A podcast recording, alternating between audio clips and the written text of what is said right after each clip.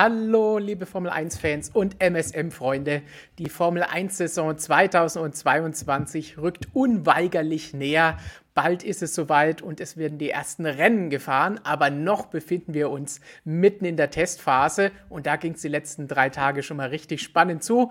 Und während Jonas sich vom vielen, vielen Tippen erholt, sind Flo und Samuel hier bei mir, um darüber zu sprechen. Grüßt euch. Moin, moin. Servus. So, wie waren eure Eindrücke von den Testfahrten? Hat es euch auch mitgerissen? Seid ihr schon in Formel 1-Stimmung oder ist es noch langsam am Steigen? Es steigt noch steil, würde ich sagen, weil die Testfahrten waren, glaube ich, so die unaussagekräftigsten der letzten Jahre, weil halt keiner so richtig was gezeigt hat, weil es auch nur drei Tage waren und dann mit den neuen Autos noch sehr viel experimentiert wurde und hinterher auch jeder gesagt hat, ja, wir wissen noch alle nicht, wo wir stehen und da ist noch so viel Luft nach oben und jeder hat erstmal nur sein Süppchen gekocht. Also da ist noch, ähm, also da wird uns auch sehr viel, noch viel Spannenderes äh, ins Haus stehen. Samuel, ist bei dir auch schon ein Kribbeln da jetzt nach drei Tagen? Äh, ich muss sagen, diese äh, Testfahrten haben mir so ein Gefühl der Nostalgie ausgelöst. Äh, dadurch, dass sie nicht übertragen wurden. Es hat mich so erinnert an, an, an, früher, wo ich in der Schulklasse gesessen bin und immer natürlich den MSM-Ticker anhatte, um äh, zu wissen, wann oder wie was passiert. Jede Stunde dann diese Tabelle. Also äh, war schon, war eigentlich ganz cool, auch wenn es schade war, dass man das nicht, nicht so viel gesehen hat. Gut, ich hoffe, unseren Zuschauern hat es auch Spaß gemacht. Sie haben es ja bei uns hoffentlich im Live-Ticker verfolgt. Wie gesagt, Jonas hat sich die Finger wund getickert und er holt sich jetzt heute mal einen Tag Luft holen und dann geht es weiter, denn in knapp zwei Wochen sind ja nochmal drei Testtage und die Woche drauf geht es dann schon los mit dem großen Preis von Bahrain. Das heißt, jede Menge Action steht uns auch die nächsten Wochen noch ins Haus.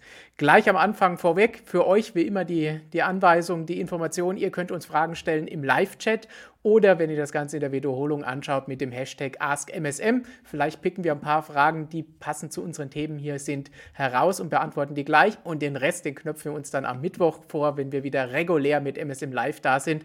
Und wenn Christian dann auch noch jede Menge spannende Fragen von euch natürlich beantworten will und mit Jonas zusammen Informationen von der Strecke zurückbringt, wo sie die letzten vier Tage in Barcelona waren. Barcelona, darüber werden wir jetzt noch jede Menge sprechen müssen, was dort passiert ist bei den Testfahrten. Wir gehen jetzt alle zehn Teams der Reihe nach durch. Gleich am Anfang werfen wir vielleicht mal den Elefanten hier aus dem Studio und sagen, Rundenzeiten waren natürlich wie bei vielen Tests, aber dieses Mal umso mehr nicht von Belang. Das heißt, darauf wollen wir so gut wie gar nicht schauen. Wenn man wissen will, was ist passiert, ein bisschen beurteilen will, wer ist wie gut drauf oder vielleicht eher wer ist wie schlecht drauf, muss man auf ein paar andere Dinge achten und schauen. Unter anderem ziemlich direkt neben den Rundenzeiten stehen meistens die Rundenzahlen und die sind schon ein bisschen interessanter ausgefallen diese Woche.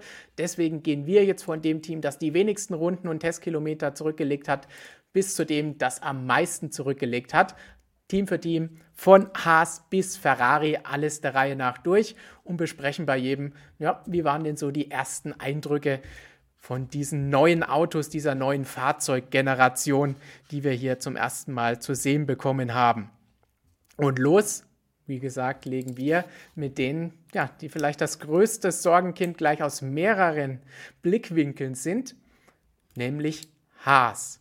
Und da wollen wir natürlich erstmal auf die sportliche Seite schauen, Flo. Was war denn bei Haas los? 748 Kilometer, die wenigsten von allen sind sie gefahren.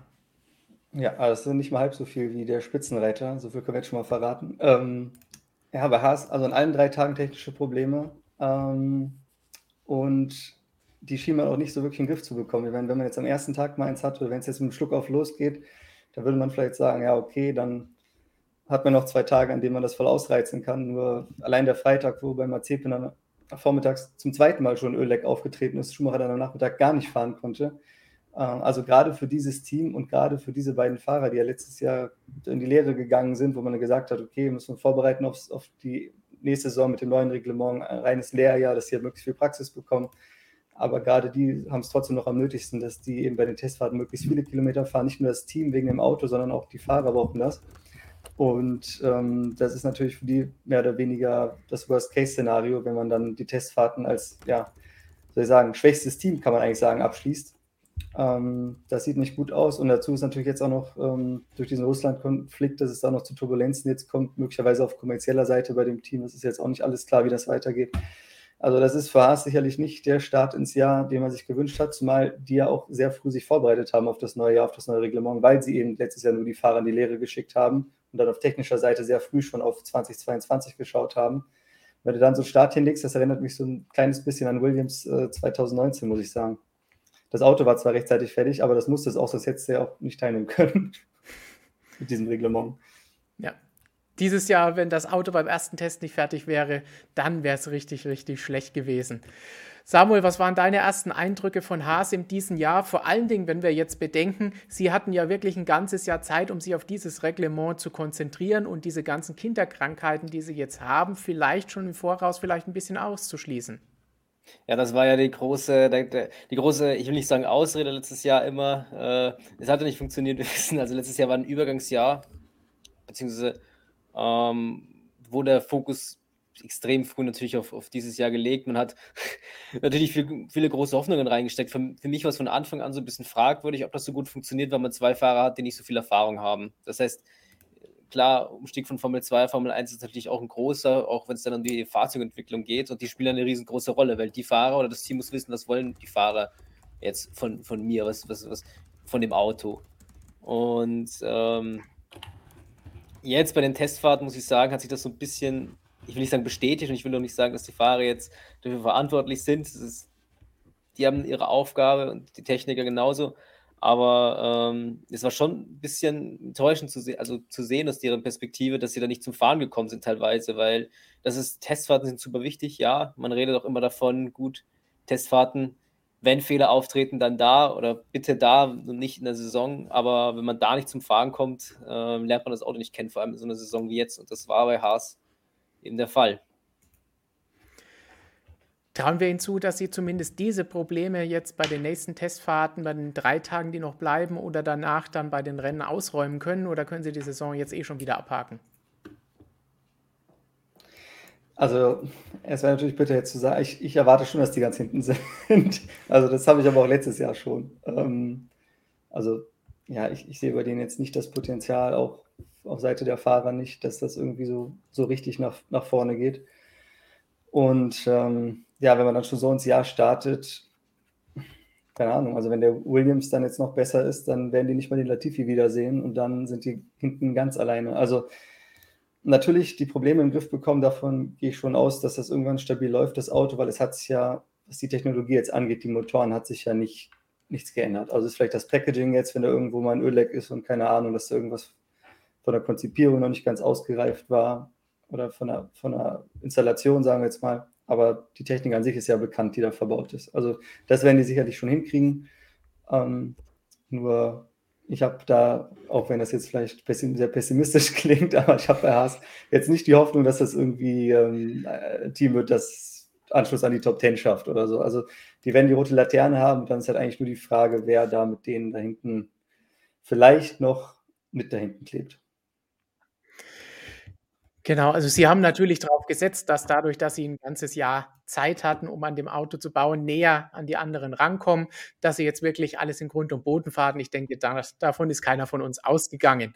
Was wir aber bei Ihnen auch noch ansprechen müssen, sind natürlich die ganzen Situationen um Ihren Sponsor und um Nikita Mazepin. Denn da könnte natürlich durchaus in den nächsten Wochen noch ein Wechsel ins Haus stehen, wenn Sie denn zum Beispiel das Ganze, wie Günther Steiner genannt hat, den Legal Stuff beheben können. Sie müssen jetzt natürlich schauen, wie sind die Verträge mit dem Sponsor, was können Sie da machen und wenn er nicht mehr da ist, wie sieht es dann aus? Greift dann der Vater von Nikita Mazepin persönlich nochmal in die Tasche, dass sein Sohn weiter da fahren kann? Oder wenn nicht, gibt es dann vielleicht einen anderen Fahrer? Denn es ist, denke ich, kein Geheimnis, dass er nur in dem Auto sitzt, weil er diese Millionen mitbringt und das Team, das damals gebraucht hat, mittlerweile mit Budget Cap, mit vielleicht einer kurzen Aushilfe von Gene Haas und vielleicht neuen Sponsoren, die sie finden könnten, wäre es durchaus möglich, das Ganze auch auszugleichen. Denn es ist jetzt nicht so, dass sie aktuell noch komplett am Tropf von Ural Kali da hängen. Also als Ersatz äh, wurde ja Pietro Fittipaldi schon also nicht bestätigt, aber Günter Steiner ja. hat schon gesagt, wenn es dazu kommt, dass sie Mazepin ersetzen müssen, dann fährt Pietro Fittipaldi. Ähm, was jetzt ehrlich, glaube ich, fahrisch nicht den größten Unterschied macht. Also Mazepin ist natürlich irgendwo so ein bisschen ein Problemfall vielleicht letztes Jahr gewesen, ja, weil der irgendwie überfordert war mit der Formel 1. Aber Pietro Fittipaldi ist jetzt auch nicht äh, das Leclerc, Russell, Supertalent, das du vielleicht in dem Auto brauchst. Oder ein Bottas vielleicht auch, ein erfahrener Fahrer aus dem Top-Team, der dir halt zeigen kann, welche Richtung das geht. Ne? Samuel, wäre es vielleicht auch ein bisschen unfair jetzt, weil Nikita Mazepin kann natürlich auch nichts für die Situation selbst. Unfair will ich nicht sagen. Unfair würden andere sagen, die jetzt nicht das Cockpit bei, bei Haas bekommen haben, weil äh, jemand viele Millionen mitbringt. Gut, ist halt in der Formel 1 so. Also wenn der jetzt äh, aus dem Grund, sage ich mal, äh, die Formel 1 verlassen muss, weil halt Ural Kali bzw. der Vater nicht mehr in der Lage äh, sind, die Millionen zu bringen, ähm, dann ist es halt der Sport. Und der kann halt manchmal bitter sein. Ähm, und man kann jetzt nicht darüber reden, wenn es jetzt das Aus bedeuten würde, ob es das endgültige Aus für, für Marzipin bedeuten würde, aber aus sportlichen Gründen würde der nicht mehr in die Formel 1 zurückkehren. Du bist so, da lehne ich mal so aus dem Fenster. Gut, aber knallhart. Ist, die, ist es so, also ich erfinde ja nichts. Das ist es richtig, haben wir auch gesagt. Es gibt sicherlich, haben wir schon oft genug gesagt, es gab genügend schlimmere Paydriver in der Formel 1, aber es gibt sicherlich auch viele bessere Fahrer, die an seiner Stelle vielleicht das Cockpit eher verdient hätten. Ob das jetzt unbedingt Pedro Fittipaldi ist, das ist vielleicht eine andere Geschichte, wie Flo eben schon angeschnitten hat. Gut, dann würde ich sagen, bei Haas, das Fazit kann eigentlich nur sein, uh, Probleme an allen Ecken und Enden mit der Zuverlässigkeit mit dem neuen Auto und dann auch noch im finanziellen, geschäftlichen Teil. Gehen wir weiter zum nächsten Team und da wir uns von hinten vorkämpfen von den Teams, die am wenigsten Kilometer zurückgelegt haben an den drei Tagen, kommt auf die 748 Kilometer von Haas jetzt Alfa Romeo mit 818 Kilometern. Das heißt so wahnsinnig viel besser. Flo verzieht schon das Gesicht, war das nicht? Ja, es ist das gleiche Trauerspiel, aber auf Schweizer, Italienisch, Italo-Schweizerisch. Schweizer, Schweizer Italiener. Auf jeden Fall ist es halt einfach, ähm, gerade für das Team, also bei Haas muss man ja sagen, ähm, dadurch, dass sie jetzt schon eine Weile in der Krise sind und man da irgendwo auch so ein bisschen das Know-how vielleicht vermisst auf eine Weise. Ich meine, natürlich, Haas hat letztes Jahr auch von Ferrari mehr Know-how bekommen, mehr Support bekommen. Ähm, aber ja. bei Sauber sprechen wir natürlich von einem ganz anderen Team. Alfa Romeo Sauber ist eine feste Größe in der Formel 1 und auch ein eigentlich komplett eigenständiges Team, jetzt bis auf die Namensrechte, aber die ganzen Anlagen, alles, was man da so treibt, in hin will, das ist ja nicht vergleichbar mit dem, was Haas macht, mit Ferrari und Dallara und allem Zukaufen und so weiter und so fort.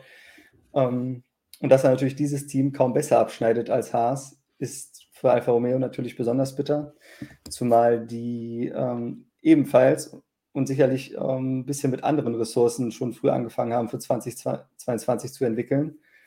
Und bei denen haben sich halt die technischen Probleme auch gehäuft. Ähm, ich meine, erstmal muss man sagen, dass die mit Kubica in den Test eingestiegen sind. Wenn man jetzt ein neues, nichts gegen Kubica, ich mag den, ne? aber wenn man jetzt ein neues Reglement hat und auch so relativ begrenzte Testzeit, natürlich ist es irgendwo mit dem Haupt, mit dem Titelsponsor Orlin vereinbart, dass Kubica Testzeit bekommt und dann setzt man ihn natürlich da ins Auto. Ähm, aber dass der am ersten Vormittag dann nur neun Runden fährt und dass er überhaupt fährt, habe ich schon mal nicht so ganz nachvollziehen können, weil vielleicht sollte man da den Fokus doch, ich meine, hat auch zum Beispiel einen Rookie im Auto, den man auch sehr dringend fahren lassen sollte. Ähm, fand ich ein bisschen, bisschen fragwürdig. Ja, und dann gab es halt äh, am ersten Tag schon die Probleme, ähm, beziehungsweise ja, dass Kubica nur neun Runden gefahren ist. Und dann ging es die nächsten Tage so weiter, dass Bottas am zweiten Vormittag nur 21 Runden gefahren ist. Und ähm, am letzten Tag äh, ist äh, Zhao dann auch liegen geblieben mit dem Auto, auch am Vormittag schon. Ähm, Bottas konnte zwar nachmittags nochmal fahren, aber ist kaum gefahren. Also, also insgesamt, der Bottas ist, glaube ich, äh, glaube ich. 252 Kilometer ist er gefahren. Ja, der ist keine 100 Runden gefahren. Der ist nicht mal eine Renndistanz gefahren. Also, das ist für drei Tage oder auch drei halbe Tage, wenn man dann so will, ist das ziemlich schwach. Also bei Alpha sehe ich da schon, schon ziemlich, das ist schon ziemlich schwierig für die. Ähm, ich meine, die haben jetzt mit Bottas einen Fahrer im Auto, der auf jeden Fall erwiesenermaßen zu gewissen Leistungen imstande ist. So. Klar, letztes Jahr Recon Giovinazzi, bei Recon wusste man nicht, wie motiviert er noch ist. Also wenn er keinen Bock mehr hat, dann ist es natürlich auch nicht so gewinnbringend, so Fahrer im Auto zu haben. Giovinazzi hat man auch die Frustration angemerkt. Und der Bottas, der hatte irgendwo noch Motivation, in der Formel 1 zu fahren, jetzt diesen Reset zu machen mit diesem Team. Ähm, und da wäre es natürlich sehr gut gewesen, den im Auto zu haben und direkt mal so zu sehen, wenn einer von Mercedes kommt und das Auto fährt, was so bei rauskommt. Und wer dann nur irgendwie 50 Runden fährt am Ende oder 70 oder so, dann ja, hat man nicht viel erreicht bei diesem Test. Richtig. Im Chat wird gerade schon von Chris oben angesprochen, was hat eigentlich diese Tarnlackierung gebracht oder warum sind sie das gefahren? Da können wir vielleicht noch mal ganz brandaktuell heute Morgen, seit acht seid ihr beiden ja schon da und habt gearbeitet, wurde die neue Lackierung präsentiert, denn bei Sauber wurde präsentiert, bevor oder nachdem schon gefahren wurde. Und so sieht das Ganze aus. Ich meine, es sieht schon mal schick aus, das habe ich euch vorhin schon gesagt. Also vom Aussehen her ist es toll, aber wie Flo hast du, Flo, gesagt, was bringt's, wenn es eh weder schnell ist noch viel fährt? Ja, ich habe halt irgendwie gesagt, ich glaube, das Auto sieht auf jeden Fall besser aus, als es fährt. Also das, genau. das konnte man jetzt nach dem ersten Test auf jeden Fall schon sagen. Ich meine, äh, jeder mag Sauber. Ich mag Sauber sehr. Das ist ein Traditionsteam und ein super sympathisches Team, für das schon viele tolle Fahrer gefahren sind. Gut, ich muss sagen, Kimi und Toni fand ich schon vom Unterhaltungswert. Die waren richtig, richtig gut, aber sportlich haben die das Team halt nicht mehr so wirklich vorwärts gebracht. Ähm, inwiefern das jetzt mit Zhao ist, bei Zhao muss man sagen, ist halt auch kein Überflieger aus der Formel 2 und dazu auch ganz klar ein Paydriver, also jemand, der mit seinem Geld jetzt hingekommen ist. Was nicht unbedingt schlecht sein soll. Viele Fahrer sind mit Geld in die Formel 1 gekommen, haben auch tolle Karrieren hingelegt, also die Chance, die soll er kriegen. Ähm, aber es sind natürlich andere Vorzeichen, wenn du einen Leclerc oder so in das Auto setzt. Zum Beispiel, ja. wenn, mein Bottas, wie gesagt, ist schon mal auf jeden Fall kein schlechter Schachzug, weil wenn der motiviert ist und ich glaube, dass so ein Bottas im Mittelfeld auch ähm, besser zur Geltung kommt als in einem Top-Team. Das ist bei vielen Fahrern so. Auch Sergio Perez war in dem pinken Auto beeindruckender und kam besser klar und hat besser performt für mich äh, als in einem Red Bull zum Beispiel. So, deswegen so ein Bottas dazu haben ist schon mal ganz gut. Ähm, aber ja, zweite, der Bottas muss, muss sehr viel alleine leisten dieses Jahr, schätze ich. Schnalle fragt auch gerade im Chat, wird Bottas Joe das fahrerisch eindeutigste Teamduell, da wir wissen, dass der Bottas im Qualifying durchaus ein Tier ist, im Rennen dann weniger, aber im Qualifying auch Lewis da ziemlich zusetzen konnte und schlagen konnte. Also könnte das durchaus eine Alonso van Dorn-artige Geschichte werden. Auch wenn wir jetzt Neuling natürlich noch nicht so viel erwarten können und ihn nicht so viel unter Druck setzen wollen.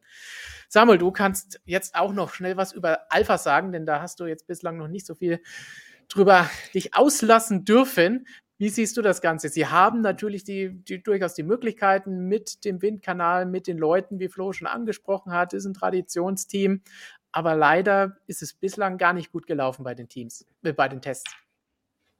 Uh, ja, Fred Vasseur hat ja als Ziel ausgegeben P7 für dieses Jahr.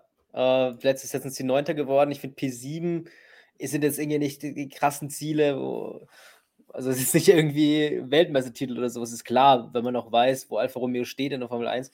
Aber äh, mich haben sie überhaupt nicht überzeugt, weil sie äh, ein bisschen, die hatten schon bei den, beim, beim Shakedown, äh, die hatten so, einen, so einen Filmtag gemacht und da hatten sie auch schon Probleme, hat man gehört. Da hat man, also da lief schon nicht, da ist man nicht viel gefahren. Bei den Testfahrten gab es dann auch, wie Flo auch schon geteasert hat, viele, viele Probleme die im Endeffekt dazu geführt haben, dass Robert Kubica nur acht Runden fährt oder neun Runden fährt, wobei ich auch in der Hinsicht, dass Kubica, diese, dass es ein bisschen fragwürdig ist, dass Kubica jetzt fahren muss, wo man weiß, es gibt ein neues Reglement, also bin ich eigentlich zu 100% bei Flo. Ja. Also, ähm, auch wie bei Haas, wenn du nicht viel fährst, von bei Testfahrten nicht, vor allem bei so, einem, so einer kritischen Phase, ein, ein riesengroßer Te Wandel im technischen Reg Reglement stattgefunden. Und ähm, da nicht viel zu fahren, liegst du schon mal zurück. Also im Vergleich zu anderen Teams, die viel mehr gefahren haben, die Probleme schon lange ausgeräumt haben, die die jetzt haben. Und äh, das, das spiegelt sich irgendwann auch sportlich wieder. Also muss man da ein bisschen skeptisch sein, aber wenn man jetzt nochmal auf Fred Vasseurs Ziel kommt, P7, ist natürlich schwer zu sagen jetzt nach den Testfahrten, aber es wird sich auf jeden Fall in diesem Bereich, denke ich, schon abspielen. Kann man so sagen. Gut, dann hatten wir jetzt zwei Sorgenkinder. Das nächste kann man eigentlich auch noch als Sorgenteam bezeichnen, das nächste Team. Wir werden zwar jetzt vierstellig, was die Anzahl der Kilometer der Zurückgelegten angeht, aber der Abstand ist trotzdem noch enorm zu dem, was andere geleistet haben. Und mit 1244 Kilometern in diesen drei Tagen kommt natürlich jetzt Alpine mit Fernando Alonso und Esteban Ocon. Das heißt, die haben zusammen gerade mal knapp 100 Kilometer mehr zurückgelegt als Carlos Sainz alleine. Also das ist ein deutliches Wort, Samuel. Was ist dir von Alpin aufgefallen? Ja, ähm, Alpin, äh, wie du schon gesagt hast, insgesamt haben sie 266 Runden gedreht. Die ersten zwei Tage liefen ganz solide, muss man sagen.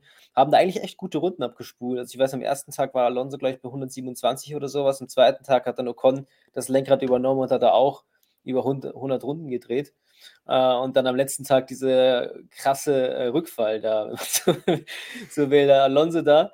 Ähm, ich meine, es ist bitter. Ja, Alonso, diese, da muss man schon so Flashbacks haben, wie der da 2015 oder 16 in seinem McLaren oder mit McLaren zu den Testfahrten gereist ist und nicht zum Fahren gekommen ist. Und dann steht er da jetzt, oder letzten Freitag, dann neben seinem Alpin, der da halb abfackelt. Ähm, also die hatten da am Freitag dieses Problem, am Vormittag, das auch eine Rotphase ausgelöst. Ähm, der Alonso ist ausgerollt, hat ein Hydraulikleck gehabt. Das hat im Endeffekt hat sich das Auto entzündet, musste gelöscht werden und die haben das Auto nicht mehr äh, fertig bekommen für, die restlichen, für den restlichen Tag. Das heißt, Ocons Nachmittagssession war gestrichen, Alonso hat acht Runden, ein paar Runden absolviert. Ähm, es hätte gut werden können. Also. Wurde es dann am Ende nicht. Ist interessant, es wurde ja die ersten zwei Tage, gab es keine roten Flaggen, alle sind gefahren. Hat man noch gesagt, oh, für ein neues Reglement mit komplett neuen Autos, ja, die Power Units sind die gleichen, aber trotzdem aktualisiert, weil jetzt der Freeze kommt und entsprechend durchaus nachgelegt werden musste, wenn man den Performance noch was ändern will für die nächsten Jahre. Aber es sind alle wie ein Uhrwerk gefahren und am Freitag kamen dann doch so langsam mal ein paar Problemchen mit rein und ich glaube vier Teams, die am Nachmittag gar nicht gefahren sind aus unterschiedlichen Gründen. Alpha Tauri mit dem Abflug von Gasly, wie du gesagt hast, Alpine, dann Aston Martin, auf die wir gleich kommen und auch die anderen Alphas. Das heißt, interessant, dass da dann so langsam auch ein bisschen was passiert ist. Flo, Alpine, da wird Fernando nicht ja. so glücklich sein bislang ich sag mal so, für ein Top-Team, was oben mitspielen will, man sieht es, wir kommen noch zu den anderen Top-Teams, die ja problemlos da durchgekommen ja. sind. Werksteams, die halt mit entsprechenden Ressourcen und äh, ja, ich sagen, Manpower ähm, das gemacht haben, was man von ihnen erwartet. Und Alpine möchte natürlich auch zu diesen Teams zählen und hat jetzt bei den Testfahrten schon gleich wieder gezeigt, dass sie das, ähm, selbst wenn es nur dieses eine Problem jetzt war, bei den anderen Autos, äh, bei anderen Teams, ist, also bei den anderen Top-Teams, ist halt eben kein Auto abgefackelt oder stehen geblieben, das den ganzen Tag verloren haben. Und wenn du von drei Tagen einen verlierst, ist ähnlich wie bei Alfa Romeo, ist halt auch bei Alpine, meine, kein Team kann sich das erlauben, eigentlich. Wobei bei den Top-Teams wird es dann vielleicht am ehesten sagen, ja, okay, wenn die mal einen Tag verlieren, wenn die sonst so sauber arbeiten, dass die eh da vorne sind, natürlich, wie gesagt, es schadet jeden, aber wenn du da erst da oben hin willst, dann kannst du es dir jetzt recht nicht erlauben, dass sowas passiert. Und das war für Alpine natürlich problematisch. Ich, ich glaube, bei Alpine bzw. Schrägstrich Renault ist das Ganze nochmal aus einer anderen Sicht ein ziemliches Problem, denn sie haben keine Kundenteams. Allein mit Blick auf die Power Unit. Ja, sie haben gesagt, es war jetzt kein richtiger Power Unit Fehler, sondern woanders ist defekt gewesen und das hat dann dazu geführt, dass die Power Unit kaputt ging bzw. es Rauchzeichen gegeben hat aus dem Auto. Aber Ihnen fehlen natürlich dadurch viele, viele Kilometer. Wenn bei Mercedes dann mal ein Williams nicht fährt oder ein Aston Martin wie am, am Freitag, ist das jetzt nicht so das Problem, weil sie haben genügend Daten von den anderen Autos. Bei Alpine ohne Kunden kann das durchaus etwas nach sich ziehen und zu Problemen führen. Und weil ich im Chat hier gerade eben auch gelesen habe, aber einmal läuft es nicht bei Alpine und schon werden sie abgeschrieben. Also wenn wir ganz böse wären, mit bösen Zungen, würden wir sagen, wir haben sie vorher noch nie mal auf dem Zettel gehabt, weil wir sie ihnen eh nicht zugetraut haben. Aber das wäre nur, wenn wir super böse wären. Nein, aber sie sind natürlich nicht abgeschrieben. Es ist noch alles möglich. Wie gesagt, die Rundenzeiten bedeuten noch gar nichts. Alpine hat sich natürlich auch optimistisch gezeigt und gesagt, ja, wenn wir vielleicht dann noch weniger im Tank haben, wenn wir die anderen Reifen aufziehen, wenn das DRS funktioniert und wenn das und das und das und das alles zusammenkommt, dann sind wir vorne mit dabei. Dann fahren sie wahrscheinlich eine Sekunde schneller als alle anderen. Aber ob das wirklich eintrifft, ist mit der Erfahrung der letzten Jahre von diesem Team als Alpine und davor als Renault Werksteam halt ein bisschen zu bezweifeln. Vor allem, weil man dann noch hergeht, beziehungsweise ein bisschen schon, es ist schon so ein bisschen eine Ironie, dass man äh, bei der Präsentation davon spricht, gut, wir haben jetzt unser Auto voll in die Richtung entwickelt, also voll aggressiv, volles Risiko, wir wollen hier unbedingt, sage ich einmal, den, den, den Sprung machen oder auch, man hat da nicht so sehr auf die Zuverlässigkeit geschaut. Das hat man so ein bisschen beiseite gestellt, finde ich generell ein bisschen kritisch, vor allem bei der Vergangenheit beispielsweise von Alonso. äh, und dann läuft es die ersten zwei Tage eh gut. Das waren ja nicht so die Probleme. Am zweiten Tag passiert dann sowas, so ein Zuverlässigkeitsding. Also ähm, mit großen Auswirkungen im Endeffekt. Es ist halt, hätte man sich vorher vielleicht anders überlegen müssen. Gut, solche Dinge können, können, können passieren. Davor ist ja, ist ja Alpine ja gelaufen, aber trotzdem. Äh, dass man ein Problem auftritt, ist es ja völlig normal. Das ist jetzt nicht das große Problem. Aber es kostet trotzdem wertvolle Zeit, wenn man nicht so wahnsinnig viel davon hat. Und das Gleiche, was Alpine erwischt hat, hat natürlich auch dann Aston Martin und Sebastian Vettel am Freitag heimgesucht. Die haben insgesamt 1384 Kilometer zurückgelegt, also ein bisschen mehr als Alpine, äh, waren vielleicht relativ unauffällig bei den ganzen Tests, immer so ein bisschen die graue oder grüne Maus im Mittelfeld. Das heißt, unauffällig, aber nicht schlecht, aber haben natürlich relativ viel Zeit dann am Freitag verloren. Flo, was gefällt dir zu Aston Martin in dieser Woche? Dein Wir Mikrofon ist aus. Du bist muted. So, jetzt? Ist jetzt besser? Ja. ja. Jawohl. Ich muss, ich habe das Mikro nämlich gerade ein bisschen umgestellt. Äh, ich weiß nicht, ob es jetzt besser ist als vorher oder schlechter. Jetzt ist oder wunderbar. Okay. Ähm, ja, äh, Aston Martin war so ein bisschen eigentlich, wie, man, wie ich das erwartet hätte. Das Team ist ja letztes Jahr so ein bisschen in die Stagnation so reingetrudelt und die werfen ja auch relativ viel über den Haufen, immer noch. Ähm, jetzt mit dem neuen Teamchef auch. Also es hat sich über Mitte auch einiges getan. Und ähm, ja, ich war so von der Performance her, wie gesagt, das kann man noch nicht richtig einordnen, wobei ich die halt da im Mittelfeld, wo sie dann jetzt zu finden waren, eigentlich auch sowieso sehr. Ähm, das, was da am letzten Tag passiert ist, es überrascht halt ein bisschen, weil es eine Mercedes Power Unit ist. Ähm, dann aber wiederum weiß man, das bezieht sich dann wohl eher aufs Packaging, halt wieder Aston Martin konstruiert ist, wenn da irgendwo ein Leck ist, wenn da irgendwo was nicht, noch nicht richtig ähm, aufeinander abgestimmt ist, Chassis, motorseitig, äh, dass da sowas mal passieren kann. Ähm, ja, aber Aston Martin finde ich, ist irgendwie so, es ist ein sehr blasses, blasses Team irgendwie. Also dafür, dass sie so diesen, diesen großen Auftritt haben als Aston Martin, ich meine, das ist ja auch ein klanghafter Name, ähm, sehe ich nicht, dass die zu irgendwelchen großen Sprüngen imstande sind. Und ich glaube, bei den Testfahrten hat man das auch schon so ein bisschen gesehen. Also das, das wird so oder so noch ein Jahr Mittelfeld geben für dieses Team. Da sehen wir Feuerwehr, Feuerwehrmann Sepp, der sein Auto am Freitag löschen musste nach einem kleinen Feuer. Und ähnlich sah es, wie wir eben schon gesagt haben, auch bei Alpine aus.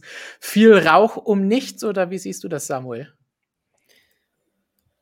Ähm, nee, also Aston Martin den Anspruch natürlich auch irgendwann um den Titel mitzufahren. Ich glaube, man hat das einen Vierjahresplan erstellt oder letztes Jahr zumindest, oder der, der Lawrence Stroll hat davon gesprochen. Und man baut ja die ganz, die ganz große Infrastruktur auf in Silverstone. Und ähm, jetzt hat man natürlich, klar, es ist ein Packaging-Problem, wahrscheinlich, wie Flo schon sagt. Man hat natürlich bei Aston Martin eine sehr radikale Lösung gewählt, wie ich finde. Ähm, ja, und das resultiert wahrscheinlich auch daraus. Aber ähm, im Großen und Ganzen, ich will nicht sagen, dass es enttäuschend ist, weil man kann ja nicht mit vielen Erwartungen in sowas reingehen, auch in so Testfahrten nicht. Aber es ist schon aufgefallen von Anfang an, dass der Aston Martin dann nicht so ganz, noch nicht so ganz bei der, bei der Musik ist, zumindest bei den Testfahrten. Äh, insgesamt muss man sagen, Vettel ist siebtschnellste Zeit, glaube ich, gedreht von allen. Ich glaube auch, in dem letzten Tester kann es gar nicht gewesen sein, aber ich meine, wir wissen, Zeiten spielen noch nicht so die große Rolle bei, bei so Testfahrten. Der eine oder andere Vettel-Fan wird da vielleicht so ein bisschen Hoffnung oder wird da so ein bisschen Hoffnung aufkeimen, aber ähm, es war jetzt nicht so der Glanzauftritt von Aston Martin, da spielen auch die Runden dann wieder. Es ist natürlich bitter, dass es wieder am Morgen passiert ist. Ich meine, am, am Freitagvormittag ist alles, was sich in den letzten Tagen aufgestaut hat, äh, passiert. Also ähm, natürlich bitter, besonders. Also. Es ist jetzt noch nicht das Ende der Welt, das sollte man vielleicht ja. auch sagen.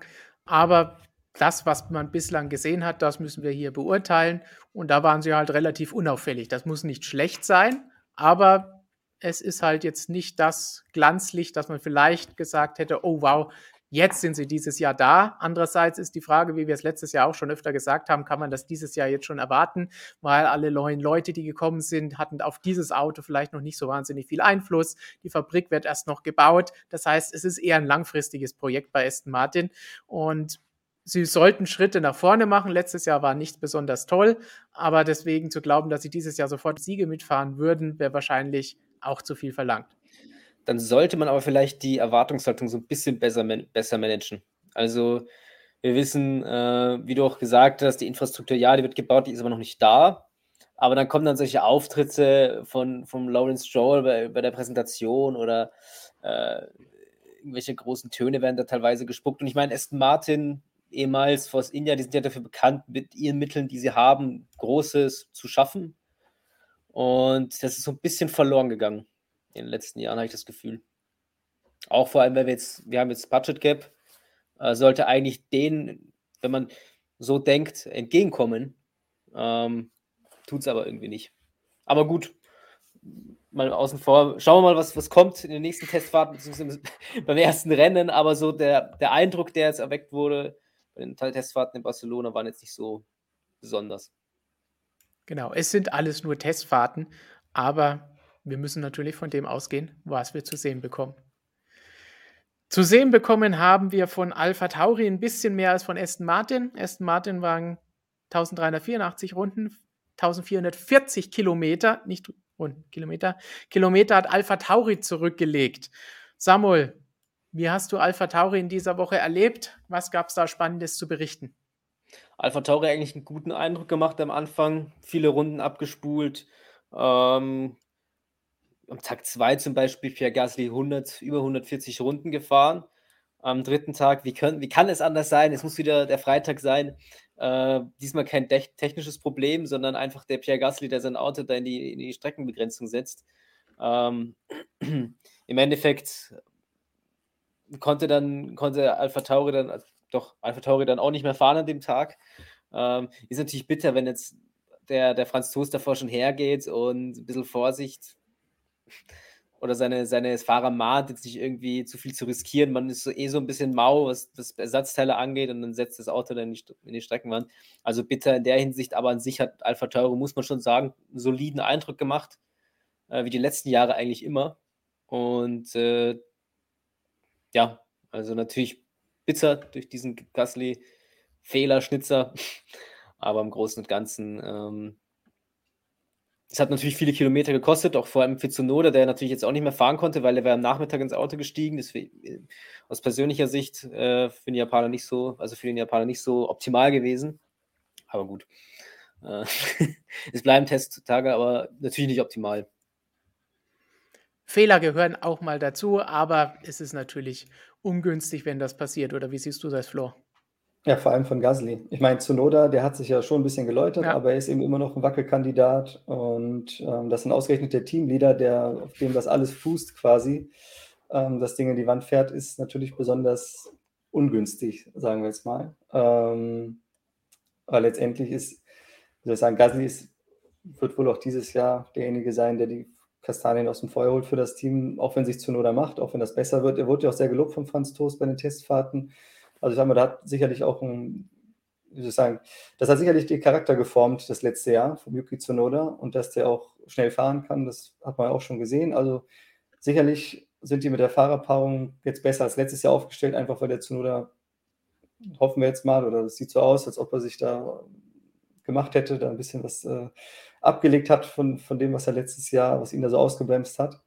Ähm, aber nichtsdestotrotz dann so ein, ja, das Auto in die Wand zu fahren, wenn es dann der Gasly macht, ist äh, besonders, besonders unschön für das Team, sagen wir mal so.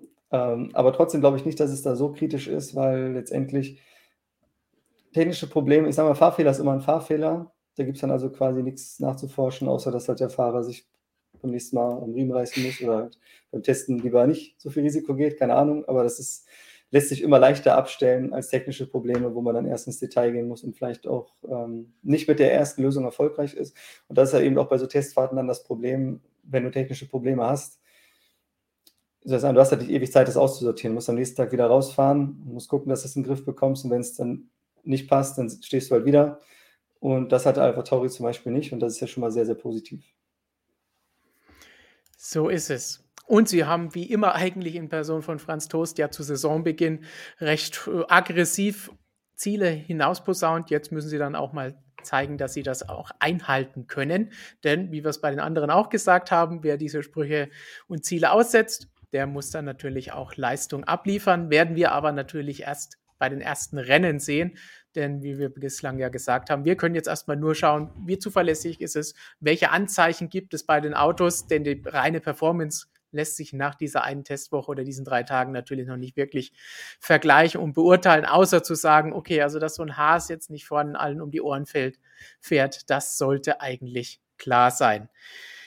Bisschen besser gelaufen, auch was die Kilometeranzahl angeht, ist Williams mit 1622 Kilometern bislang an den drei Tagen, die es gab. Drei Tage folgen dann noch in Bahrain, eine Woche vor dem Saisonstart. Samuel Williams mit einer neuen Fahrerpaarung, neuer Lackierung, neuem Schwung, ohne George Russell. Wie ist es gelaufen? Gut. Ähm, immer wieder kleinere Probleme gehabt. Das sind halt dann keine Probleme, die jetzt irgendwie viel äh, Streckenzeit kosten oder große Reparaturarbeiten äh, benötigen. Also an sich, vor allem die ersten zwei Tage waren sehr stark. Man hat da viele Runden absprungen können äh, mit Latifi, mit Elben. Und ähm, am letzten Tag ist dann ein Problem mit den Bremsen aufgetreten. Das hat ein bisschen viel Zeit geraubt, vor allem Latifi, der ist dann, ich glaube, der hat da etwas mehr als zehn Runden da gedreht. Nur. Ähm, Pierre Gasly hat das dann am Nachmittag nachgeholt, beziehungsweise hat dann äh, ordentlich wieder was reingeholt an, an Kilometern, sodass es jetzt äh, für Williams wahrscheinlich nicht so das große Problem gewesen ist. Also da muss man sagen, bei Williams ist eigentlich gut, echt gute Testfahrten, sind Testfahrten echt gut gelaufen. Also ja, also eigentlich wirklich guten Eindruck gemacht, kann man eigentlich so einmal, kann man nicht anders sagen. Und es ist ja so, ähm, dass häufig, ich meine, das kann man beobachten, ist nicht immer so, aber die Teams, die viel fahren, dann im Endeffekt auch äh, gut in die Saison starten können oder auch ist auch am Endeffekt, im Endeffekt tun. Und da hat Williams auf jeden Fall abgeliefert. Kann man nicht anders sagen. Also äh, zum Unterschied zu McLaren, also im Unterschied zu McLaren, die haben, glaube ich, nur 20 Runden mehr gedreht und sind in dieser Tabelle auf, auf dem dritten Rang. Also stark. Ja, sagen wir 100 ja, Runden, okay. 100 Kilometer mehr.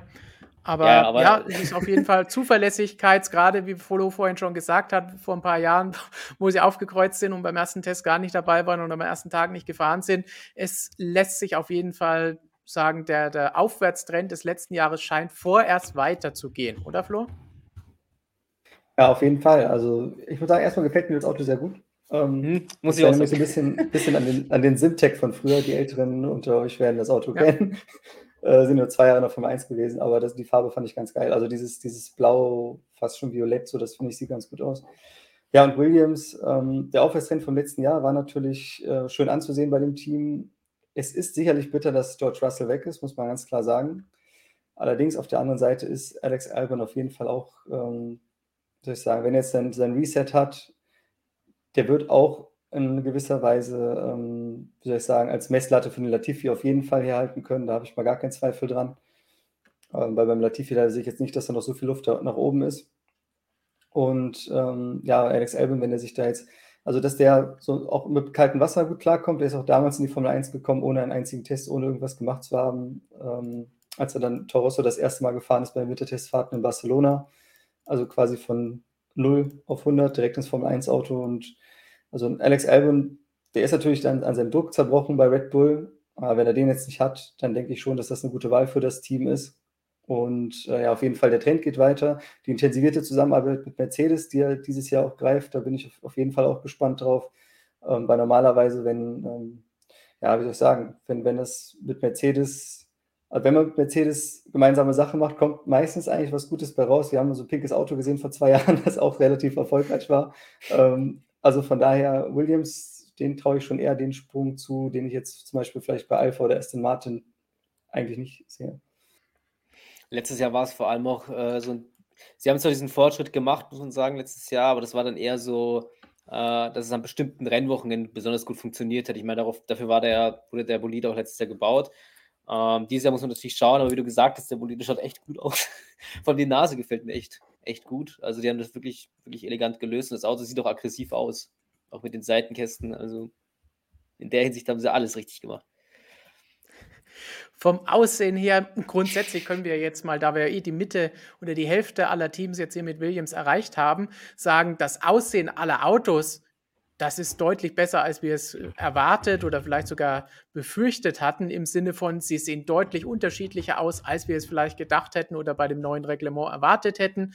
Und allgemein auch von den Lackierungen her, von wie die Autos unterschiedlich aussehen. Es, es macht Spaß, so deutlich verschiedene Fahrzeuge auf der Strecke zu sehen und hoffentlich dann auch gegeneinander Rennen fahren zu sehen, um ein bisschen näher Rennen fahren zu sehen. Wobei da ist immer noch die Diskussion, wie viel hat es wirklich geholfen, wie viel besser können sie überholen. Da lässt sie nach den Testfahrten jetzt noch kein wirkliches Fazit ziehen. Manche Fahrer haben so gesagt, manche so. Aber insgesamt, die Autos sehen cool aus und das schürt doch irgendwo die Vorfreude auf die neue Saison. Voll. Auch bei also, euch. Ja. Die Autos schon, schon. Äh, ich war sehr, sehr skeptisch letztes Jahr. Also was das Optische angeht. Das ist natürlich ein großer Faktor. Man sagt ja immer, das Auge ist mit. Ich meine, das ist vielleicht was anderes jetzt, aber ähm, äh, letztes Jahr hat mir die Nase nicht so gut gefallen bei diesen, bei diesen Concept Car. Die war, die sah irgendwie komisch aus. Ich, da war der Heckflügel noch das, wo ich sage, das war ist relativ elegant oder cool, äh, wenn man so will. Aber ähm, dieses Jahr muss ich fast sagen, es ist genau anders. Also im e-, e echt jetzt ist es eigentlich andersrum. Ich, mir gefällt die Nase besser als der Heckflügel. Hat auch, finde ich, was, diese Nasen haben auch was von, von 2005, 2006 oder sowas, diese Jahre. Ähm, weil auch die, die Platten, die Leitbleche verbunden sind mit dem, mit der, mit dem, mit der Nase direkt. Davor war ja so eine neutrale Zone, die ist jetzt nicht mehr da. Also ich finde, das schaut echt elegant aus. Vor allem, wenn man es so macht wie Williams hier. Ähm, Gibt es auch andere Lösungen natürlich. Ich meine, hier sieht man es fast nicht, dass das unterste Element gar nicht mit der Nase verbunden ist. Äh, bei Aston Martin sieht man, sieht man das relativ deutlich. Aber ähm, schaut alle Autos, vor allem haben wir diese komischen Knüppelnasen nicht mehr, diese komischen, äh, ne? also finde ich echt cool. Also, ja. Ich finde den Schneeschieber, den Schneeschieber vorne ein bisschen unproportional. Aber der Frontflügel, der ist ein bisschen, also der sitzt mir zu hoch ähm, und der ist auf jeden Fall zu breit. Also, da wird, da wird noch viel fliegen gehen dieses Jahr in der Startphase. Da kannst du davon ausgehen, so. Aber das es sah beim, Kon beim, beim Concept Car sah es viel schlimmer aus. Also ich finde, ähm, ich finde die Autos schön und ich finde es auch nicht schlimm, dass die Nase so hoch sitzt. Das, ich meine, es sind halt andere Autos, daran werden wir uns halt gewöhnen. Oder die Leute, die es jetzt noch nicht mögen, werden es vielleicht in, werden vielleicht in zwei Jahren anders denken. Aber ähm, ich meine, letzten Jahre war halt schon, die, da waren die Frontflügel, ja, die sind ja am Boden schon, sage ich mal, aufgesetzt oder haben ja, aufgesetzt am Boden. Tief, ja, klar. Tief, Renn Rennauto muss tief sitzen, das ist geil. Nein, das ist, ähm, keine Ahnung, ich, ich kenne es halt nur so. Ne? Also, ich, ähm, es ist finde, wie immer die Gewöhnungssache. Aber ich glaube, wir haben uns, wenn wir es hier schon sehen, an den Halo gewöhnt. Wir hatten viel, viel schlimmer aussehende Fahrzeuge, gerade in den mhm. 2010er Jahren. Die, die schmalen Fahrzeuge, die ganz schrecklichen Nasen. Also da ist das hier was, wo man sich eigentlich gerne dran gewöhnt und das jetzt Aber auch ein bisschen anders aussieht. Stefan, da sind wir sowieso nicht, sowieso nicht ganz einer Meinung, was die 2010er Boliden angeht. Vor allem den 2012er Ferrari. Du fandest den gut, oder was? Den, den mochte ich gerne. Ich meine, es war. Ähm, den, Sein Desktop-Hintergrund. Nicht mehr übrigens, muss ich dazu sagen. Uh. Aber ähm, ich fand den schön. Ich meine, das war halt meine Generation. Ich bin halt noch relativ jung, muss ich sagen. Aber kein Argument. Bin ja nicht so alt wie du, Flo. Ich habe ich hab, ich hab 91er Williams als Desktop-Hintergrund und das ist auch nicht meine Generation. das war auch vor meiner Zeit, aber trotzdem äh, fühle ich mich dem verbunden. Gut, dann kommen wir nach dem kleinen Exkurs, wie geil die neuen Autos aussehen, zu den letzten vier Teams, die wir noch besprechen müssen, damit wir alle zehn durchhaben mit unserer Beurteilung der ersten Testwoche, die natürlich nichts Finales ist, weil schon wieder einige bei ihren Teams fürchten, oh nein, das ist ja so schlecht, was darüber gesagt wird. Wir beurteilen nur, was passiert und das sind eben die Eindrücke. Jeder darf seine eigene Meinung haben, seine eigenen Eindrücke haben und seine Argumente einbringen und dann können wir darüber diskutieren. Das ist doch das Schöne an unserem Lieblingssport und der Formel 1. Und da wollen wir jetzt über Red Bull diskutieren. Da sind wir wieder bei Samuel und die haben nur ein paar Kilometer mehr als Williams zurückgelegt. 1674 insgesamt. Ähm, alle Augen waren natürlich auf diese Red Bull, Red Bull Garage gerichtet am, am, am Mittwochmorgen. Äh, man wusste nicht, wie das Auto aussieht. Es gab so ein paar Leaks, wenn man so will. Ich glaube, von, von, von so einem Film, Filmtag. Aber ähm, als der RB18 dann aus der Garage rausgefahren ist, äh, ich glaube, da wurden wir alle belohnt fürs Warten, weil es war ein extrem radikales Auto, ein extrem aggressives Auto, sah, sieht extrem äh, interessant aus. Und wenn man jetzt auf die Performance dann zurück, also zurück, also kommt, im Prinzip ist er flüssig gelaufen, ähm, hat es keine großen Fax gemacht. Im zweiten Tester, glaube ich, war es, dass äh, Checo Perez aufgrund eines Getriebeproblems äh, stehen geblieben. Ähm, aber Red Bull hat das Problem auch relativ bald lösen können. Also sind auch dann, äh, haben sie doch gut Runden abspringen können noch. Und an sich hat er keine großen Probleme gemacht. Wo er Probleme macht, äh, ist, dass er ein bisschen übergewichtig ist. Äh, wenn man das so sagen möchte. Der ist zu schwer, der LB18. Ich meine, viele Teams, ich glaube, die meisten Teams haben Probleme äh, mit Übergewicht, aber der Red Bull soll da sehr, sehr ähm, extrem sein. Also man möchte da oder wird er noch Updates bringen und das so ein bisschen abspecken. Aber das ist einer der Probleme vom RB18 noch. Aber an sich hat er technisch keine großen Probleme gemacht. Ähm, Performance-technisch kann man jetzt noch nicht so viel sagen, was die Zeiten angeht. Gut, die waren schnell, vom letzten Testtag. Aber gut, vergessen wir das mal. Aber an sich, äh, ja, kann man nicht viel meckern. Bis auf das kleine Getriebeproblem, Problemchen, wenn man so will. ja. Flo, wie hast du Red Bull erlebt? Ja, auf jeden Fall eine stabile Vorstellung für den, vom Weltmeister. Also vom, naja gut, vom Weltmeister. Verstappen war am Kiesbett und eigentlich ist Mercedes ja Weltmeister. Stimmt. Ähm, ja, also auf jeden Fall trotzdem. Ähm, also bei Red Bull muss man ja schon so ein bisschen, was heißt Angst haben? Ich meine, erwiesen ist es jetzt auch noch nicht, aber letztendlich haben die sich letztes Jahr in den WM-Kampf so tief reingekniet, dass sie natürlich äh, mit ihren Ressourcen dann auch, die mussten schon den Spagat hinbekommen, die wollten eben letztes Jahr im WM-Kampf bis zum Schluss dranbleiben und aber auch gleichzeitig, weil Red Bull war ja das Team, Red Bull hat ja eigentlich am meisten davon äh, geredet, dass das neue Reglement dann die Chance ist, endlich wieder vorne zu fahren. Jetzt haben sie es dann letztes Jahr schon geschafft, mussten aber dafür Kompromisse auf jeden Fall eingehen, ähm, auf eine, irgendeine Art und Weise, was die Entwicklung für 2022 angeht. Und da ist auch das Risiko einfach dabei. Jetzt sind sie letztes Jahr rangekommen an Mercedes. Und was ist jetzt, wenn das Reglement, neue Reglement kommt, das sie eigentlich gehofft haben und sie fallen wieder dahinter zurück? Also das ist, äh, bei Red Bull ist es schon so ein bisschen, die sind die Vorzeichen schon so, dass man denkt, die können eigentlich mehr verlieren als gewinnen. Und äh, die haben auf jeden Fall einen soliden Start hingelegt, was definitiv wichtig ist. Ähm, mit Hinblick darauf, dass das Team eben auch da oben bleibt. Und ich bin vor allem auch gespannt, wie sich Sergio Perez im zweiten Jahr schlägt. Ähm, die Autos, ich meine, man hat jetzt von keinem Fahrer gehört, dass sie sich so anders fahren, dass man irgendwie den Fahrstil komplett umstellen muss. Ähm, also auf irgendeine Art und Weise denke ich jetzt nicht, dass da die großen Sprünge kommen, aber ich bin auf jeden Fall gespannt darauf, wie halt der Abstand zwischen Verstappen und Perez sein wird. Also, dass Verstappen vorne sein wird, ist eigentlich, sollte eigentlich klar sein. Aber Perez hat man letztes Jahr auch gesehen, der ist öfter mal eigentlich hinter den eigenen Erwartungen auch zurückgeblieben. Äh, das wird auf jeden Fall interessant. Spannendes Thema gab es am letzten Testtag dann auch nochmal, nachdem Red Bull natürlich eingebracht hat, oh, das Übergewicht ist ein Problem. Wie seht ihr die ganze Diskussion, dass es betrifft ja nicht nur Red Bull, aber sie anscheinend mit am meisten, dass einige Teams sagen, okay, da müssen wir vielleicht nochmal an die Regeln ran. Wobei ich bezweifle, dass das irgendjemand erlauben wird, weil da müssten sich jetzt wirklich acht Teams mindestens einigen und das sehe ich nicht. Ich glaube, man geht auch um. Ja. ja. Wenn das Reglement steht drin und wenn, wenn du es nicht hinbekommst, im Rahmen dieses Reglements zu entwickeln, ist das dein Problem. Also warum, warum soll man dann den anderen Ballast ins Auto packen, wenn es jetzt nur so ist, dass ein Auto übergewichtig ist? Dann müssten die anderen ja quasi, um dieses Mindestgewicht zu erreichen, Ballast in die Karre tun und wenn die besser entwickelt haben, dann Fair Play. Also ich habe gehört, dass es wohl nicht alle Teams sind. Also es sind gleich neun von zehn Teams, die da Probleme haben mit dem Gewicht. Welches Team es nicht ist oder ob es jetzt wirklich ein Team ist, ist kein Problem, kann ich nicht genau sagen. Aber was ich mitbekommen hat, habe, ist eins, das wohl äh, ist natürlich nicht bei jedem so, dass jedes äh, Auto oder bei jedem Team das, äh, die Gewichtsprobleme so groß sind wie bei Red Bull. Natürlich wird was die Gewichtserhöhung angeht, das eine Team, das natürlich mehr Gewicht oben hat, äh, das natürlich mehr forcieren, ein bisschen äh, mehr vorantreiben wollen. Aber am Ende des Tages ist es halt äh, ein Wettbewerb und äh, wer in dem Reglement, wie Flo schon gesagt hat, das nicht schafft, sage ich einmal, ähm, muss auch wieder dafür sorgen, dass es doch schafft, also doch wieder diese Kilo runter, Kilos runterbekommt. Das macht Red Bull ja jetzt auch. Also wollen sie zumindest. Also sie werden Updates bringen in den nächsten Wochen, nicht nur äh, also auf aerodynamischer Ebene, aber auch auf ähm, Gewichtsebene. Und im Ende des Tages ist Gewicht ein großer Faktor, ja, weil Gewicht bedeutet Geschwindigkeit.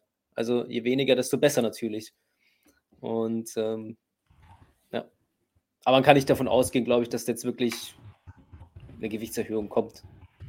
Es ist ja auch auch Sinn und Zweck dieses ganzen Budget Caps gewesen, dass man dann auch sehen kann, welches Team entscheidet sich für welche Entwicklungsrichtung. Die einen machen ein bisschen in den Leichtbau, die anderen in diese Richtung. Und am Ende muss man dann schauen, wer wo den besten Kompromiss eingegangen ist oder sich auf die Sachen konzentriert hat, die ihm den meisten Speed und die meiste Performance bringen. Also so mhm. gesehen ist das, denke ich, genau der Sinn und Zweck des Reglements. Wenn man das jetzt umgehen würde, würde das Ganze ja wieder aus den Angeln heben. Und was ich dann dazu noch sagen muss, oder generell zu Red Bull, ähm, ja, die haben spät angefangen zu entwickeln oder vielleicht später als andere Teams. Und das sieht man dem Auto auch an. Und man, also Dr. Helmut Marko, der Motorsportchef, hat das auch zugegeben, man ist relativ knapp fertig geworden. Also das ging bis in die, also gefühlt, metaphorisch natürlich in die letzte Sekunde.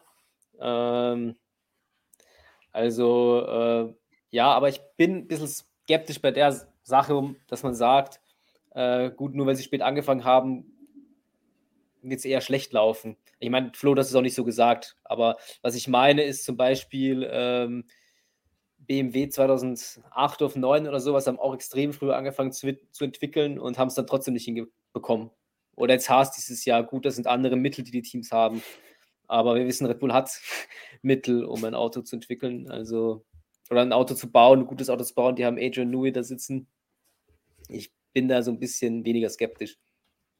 Und an der Stelle das bisschen Performance, über das wir sprechen können, sollten wir auch erwähnen, dass es ja jetzt nicht so schlecht für Red Bull ausgesehen hat, auch mit dieser Geschichte. Das heißt, das Auto hat Dr. Helmut Marko ja selber gesagt, noch bevor Mercedes die Bestzeiten dann gefahren ist. Äh, also Red Bull und Mercedes sieht er auch momentan noch vor den anderen und an der Spitze, aber der Abstand ist ein bisschen geringer geworden, sofern man eben darüber urteilen kann aktuell. Aber das bedeutet ja, ist ja jetzt nicht so, dass sie plötzlich eine Sekunde hinterher wären, weil sie so schwer sind. Voll. Gut. Ja. Nee. Nix. das war's. Gut, dann würde ich sagen, kommen wir jetzt zu einem der beiden Teams, das ein bisschen, zumindest was die Kilometerleistung angeht, dazwischen gefunkt haben bei den zwei Top-Teams der letzten Jahre, nämlich als erstes McLaren. Und da haben wir insgesamt 1716 Kilometer zurückgelegt. Ricardo alleine 991 Kilometer. Also die waren richtig gut unterwegs. Lando Norris hat ja auch so einen kleinen Scherz gemacht und gesagt, oh, er wäre lieber keine Bestzeit gefahren, weil jetzt denken wieder alle, wir sind die Besten und alle fragen, warum seid ihr so gut und könnt ihr jetzt immer gewinnen. Das war natürlich auch ein bisschen im Scherz gemeint. Aber Samuel, wie lief es bei McLaren an den drei Tagen? Ähm, den Kilometern entsprechend gut. Man hat äh, sein Programm im Prinzip absolvieren können. Es gab keine größere, größeren Probleme, die dazwischen gefunkt haben. Haben ja auch einen Filmtag davor gemacht. Ähm, ich meine, das ist ein Trend, den man eigentlich generell sieht, dass die Teams jetzt alle einen Filmtag machen, bevor es zu den Testfahrten geht. Ähm, man kann nicht viel meckern. Ich glaube, es gab eine Situation, die war, glaube ich, auch am zweiten Testtag äh, wo dann Lando Norris, oder nee, das muss der erste Tester gewesen sein, Entschuldigung, wo Lando Norris kurze Zeit ähm, in der Boxenausfahrt ständig geblieben ist. Die haben ihn dann zurückgeholt an die Box, aber nach kurzer Zeit ist er wieder rausgefahren. Also es war nichts Großes. Äh, und dann an sich lief der, der McLaren.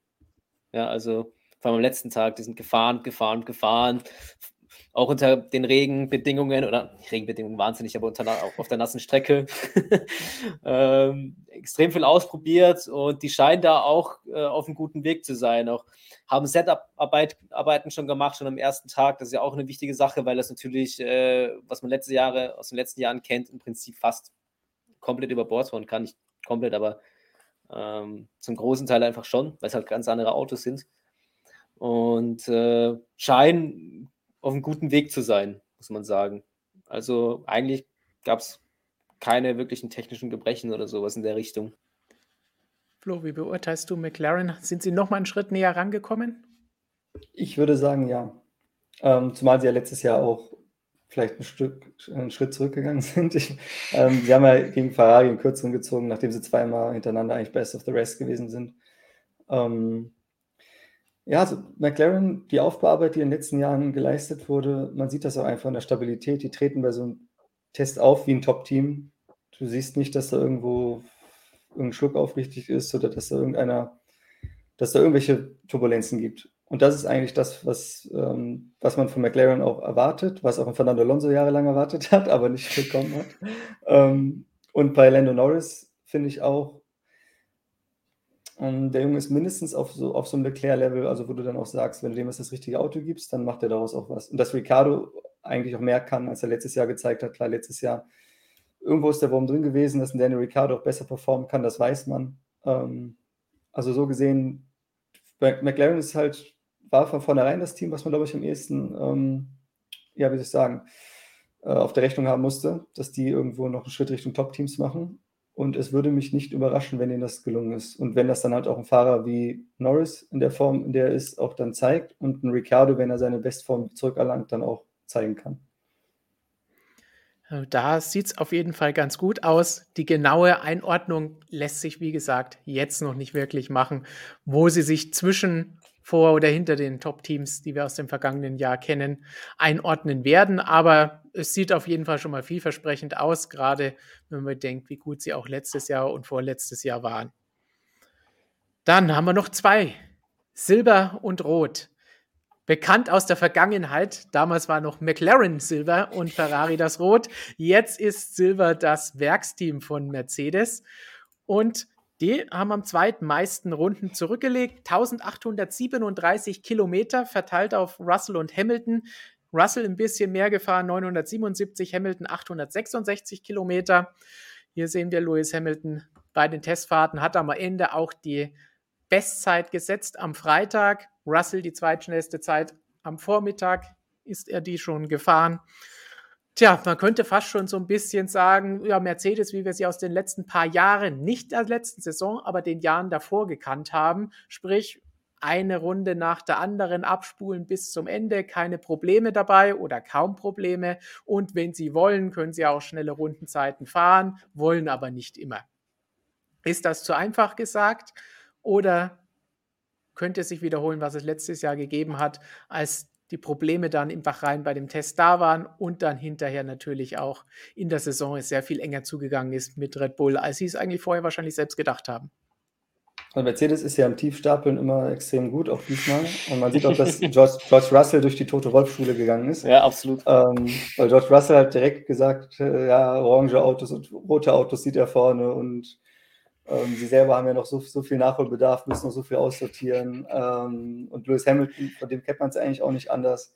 Ich meine, was natürlich stimmt, das haben die beiden gesagt, das hat eigentlich jeder gesagt, dass die Rundzeiten nicht relevant sind und dass noch keiner irgendwo einordnen kann, wie das Kräfteverhältnis aussieht. Das ist sicherlich richtig. Äh, aber Mercedes hat halt auch, ähm, also man war zufrieden mit dem Testprogramm, dass man alles abgespult hat, alle Daten gesammelt hat, die man haben wollte. Aber vor allem von Hamilton kam eben auch dieses, äh, ja, es sind noch so viele Hürden und es, es war nicht, nicht unbedingt, es war, äh, es ist nicht ganz glatt gelaufen, hat er gesagt. Also er war nicht, nicht so hundertprozentig zufrieden. Ja, es war okay, aber ja. Aber bei Mercedes ist es immer sehr schwierig einzuschätzen. Man, also man kann eigentlich davon ausgehen, dass Mercedes, also es müsste, würde einen schon sehr wundern, wenn die ein Auto bauen, das nicht imstande ist, irgendwo vorne zu fahren. Ähm, und das ist dann jetzt dann immer so ein bisschen dieses äh, Tiefstapeln auf hohem Niveau. Also selbst, selbst, sicherlich wird Mercedes irgendwo zu den Top-Teams zählen. Ähm, aber natürlich ist es möglich, dass Teams wie Red Bull, McLaren, Ferrari ähm, dasselbe Niveau haben, sagen wir mal so. Samuel, was, was hast du von Mercedes in dieser Woche gehalten? Ähm, war viel Sandbagging vielleicht dabei, wahrscheinlich. Ähm, ja, gut. Im Prinzip war, waren, sind keine Probleme aufgetreten. Ähm, Hamilton ist viel gefahren, Russell ist, ist viel gefahren. Gut, diese, diese Russell-Geschichte, dass äh, ein orangenes und, und rotes Team, wie er sagt, vor ihm sind, also vor ihm sind, den muss man jetzt mal so, oder muss man gar nicht jetzt groß Glauben schenken. Weil, ich meine, er begründet das so, dass sie sagen, okay, gut, wenn man sich die Programme anschaut, die sie fahren und da quasi so einen Durchschnittswert ermittelt, dann sind sie da vorne. Aber ähm, das ist Spekulation auf ganz hohem Niveau. und äh, ja, aber nee, haben, gut, haben eine gute Figur gemacht. Also man kennt es nicht anders von Mercedes. Und man kennt es auch nicht anders von Mercedes. Im letzten also, Jahr hat man es anders erlebt. Das stimmt. Aber ähm, ich meine, sie haben es ja trotzdem dann hinbekommen, Und dieses Jahr gab es keine Probleme. Gut, wir müssen sie dann. Wie stark werden sie dann dieses Jahr sein? Gut, das ist wieder auch wieder Spekulation. Ich will jetzt keinen Russell machen. Aber ähm, ja, ich denke, wir können davon ausgehen, dass alle von diesen Top-Teams noch nicht alles gezeigt haben, weil natürlich da die Diskussionen kommen. Das heißt, jetzt nicht überbewerten, wenn wir sagen, Mercedes hat noch nicht alles gezeigt. Das gilt auch für Ferrari, für McLaren, für Red Bull und vielleicht für den einen oder anderen, der eine Überraschung noch mit sich bringen kann in dieser Saison. Aber vom Eindruck her sah das schon mal nicht allzu schlecht aus und vor allen Dingen, und das ist eigentlich das, was am wichtigsten bei der Beurteilung ist, besser als im Vorjahr. Aber mal schauen, wie es im Bahrain dann aussehen wird. Andere Strecke. Bedingungen, die von den Temperaturen her auf jeden Fall repräsentativ für das Auftaktwochenende sein werden, aber auch für die restlichen Rennen, weil da ist es jetzt in Barcelona natürlich auch schon ein bisschen kälter, als es dann später in der Europasaison sein wird. Also da müssen wir berühmt berüchtigt abwarten, wie ihr es von uns natürlich auch gewohnt seid. Und ihr habt jetzt lange abgewartet. Denn wir haben noch die Roten. Und da müssen wir natürlich jetzt auch noch drüber sprechen, was bei Ferrari los ist. Der große Hype ist ausgebrochen, spätestens nach der Präsentation, als man zum ersten Mal dieses Fahrzeug gesehen hat. Aggressiv, radikal und was weiß ich nicht noch alles wurde da schon an Adjektiven auf das Auto geworfen und an Begriffen, wie es getauft wurde. Sie sind als einziges Team über 2000 Testkilometer in diesen drei Tagen gefahren. Carlos Sainz alleine, wie vorhin schon mal kurz angedeutet, ist 1100 plus Kilometer gefahren. Das heißt, jede Menge Erfahrung gesammelt für die Scuderia, die sich auch schon quasi ein ganzes Jahr lang auf dieses Reglement vorbereitet hat. Die haben wir die letzte Saison entsprechend schon gesagt, gleich am Anfang. Wir konzentrieren uns auf den großen Regelumbruch. Zumindest bei den Testfahrten hat sich das bislang relativ gut angehen lassen. Flo, du hast dir Ferrari genauer angeschaut. Bist du auch auf dem Ferrari Hype Train oder sagst du vielleicht noch mal ein bisschen auf die Bremse treten?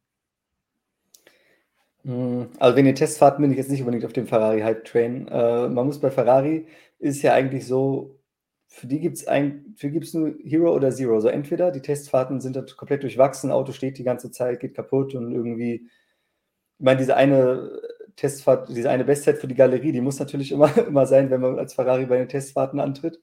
Das kennt man nicht anders. Ähm, aber es ist natürlich wichtig, dass das Auto zuverlässig lief und dass sie die meisten Kilometer gespult haben, ist auf jeden Fall meine Ansage. Also das ist definitiv, äh, also das ist für Ferrari, die ja sonst auch hin und wieder mal mit der Zuverlässigkeit nicht so, nicht so gut gestellt waren in ihrer langen Geschichte, ist das natürlich ein sehr gutes Zeichen, dass das Auto auf jeden Fall so zu laufen scheint, wie man sich das vorgestellt hat. Und das Ferrari von der Performance her, ich meine, die waren jetzt ein Jahr wirklich schlecht, 2020. Letztes Jahr war es sicherlich nicht der Ferrari-Standard oder die Ansprüche, die man dort hat, die wurden da sicherlich nicht erreicht, aber es war dennoch ähm, jetzt kein blama blamables Jahr oder so. Ich meine, solche Jahre hat es immer schon bei Ferrari immer wieder mal gegeben, so wie letztes Jahr. Das war jetzt ja kein böser Ausreißer.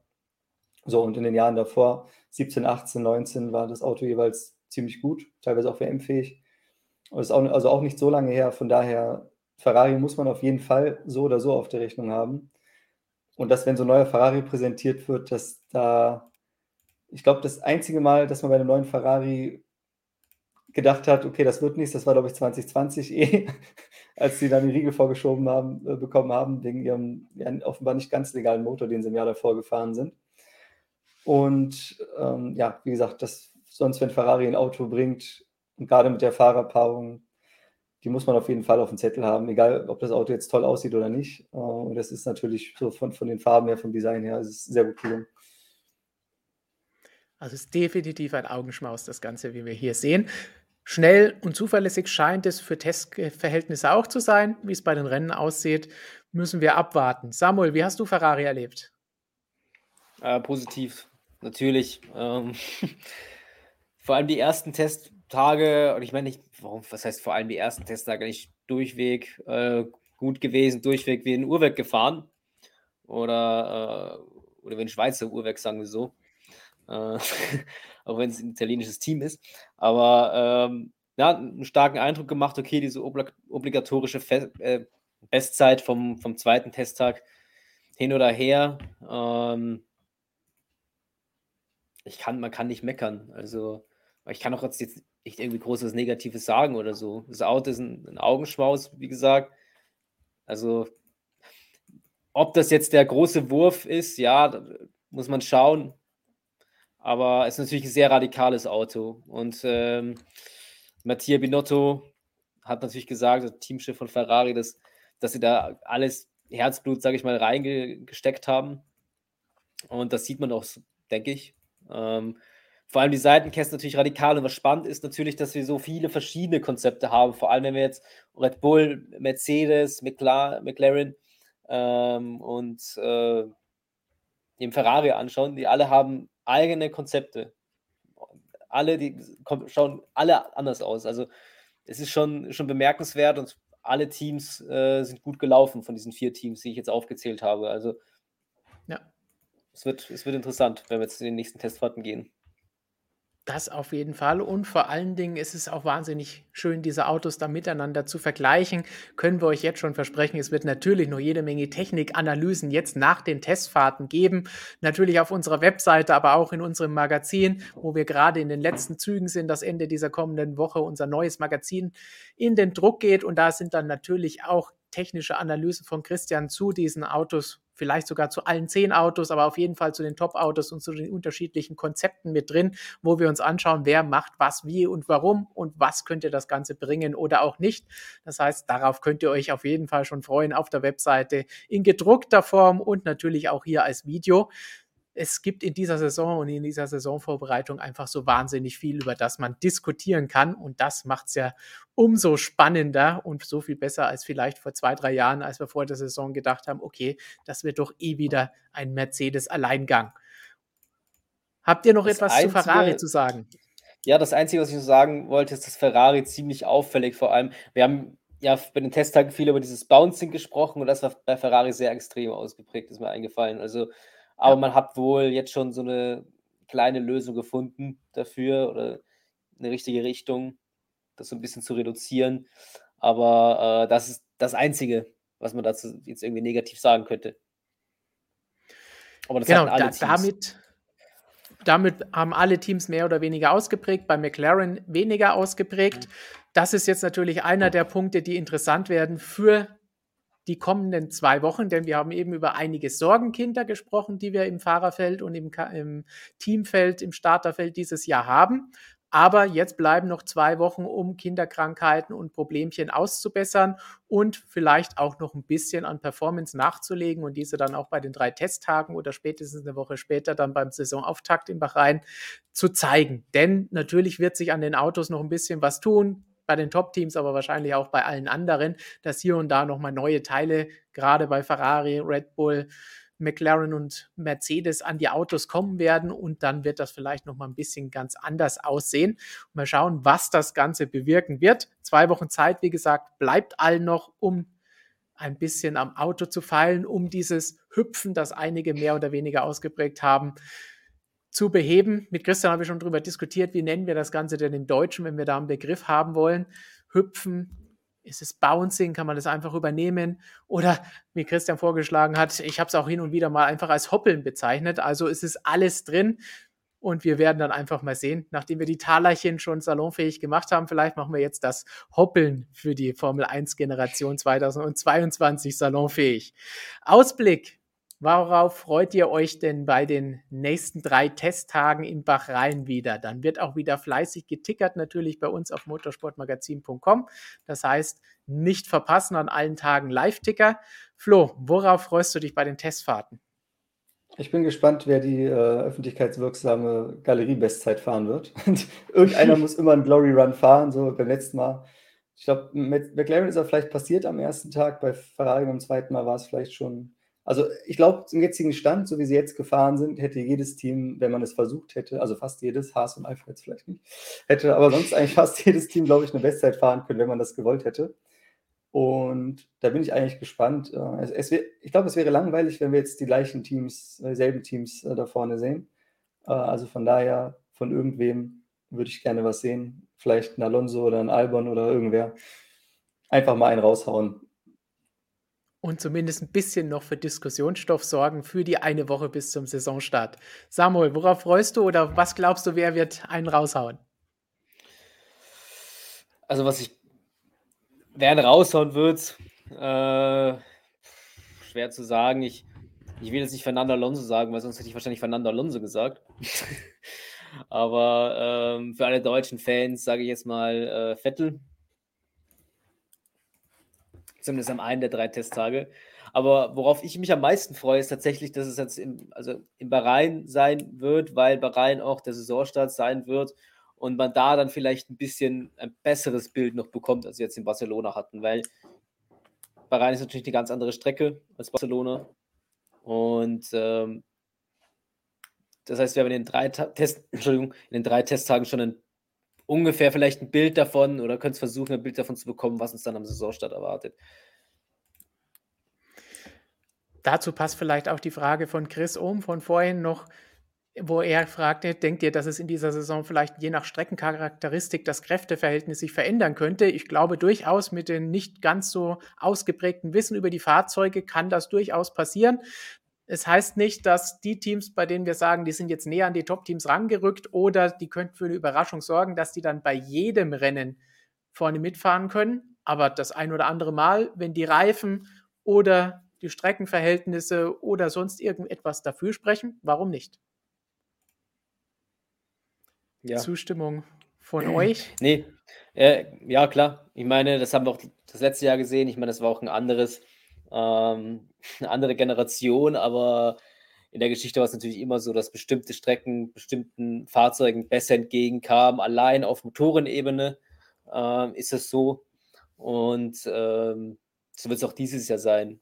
Also, welches Team ist aerodynamisch, wenn man so will, vielleicht am effizientesten? Ähm, wenn es zum Beispiel um, um, um Monster geht, was, was auch natürlich, man versucht, möglichst wenig Luftwiderstand zu haben, zum Beispiel. Aber das werden wir, wer das jetzt sein oder welches Team wo besser vielleicht performen wird, das können wir natürlich jetzt noch nicht sagen, aber ich bin ziemlich sicher, mhm. dass es sowas geben wird. Flo ist ein bisschen skeptisch.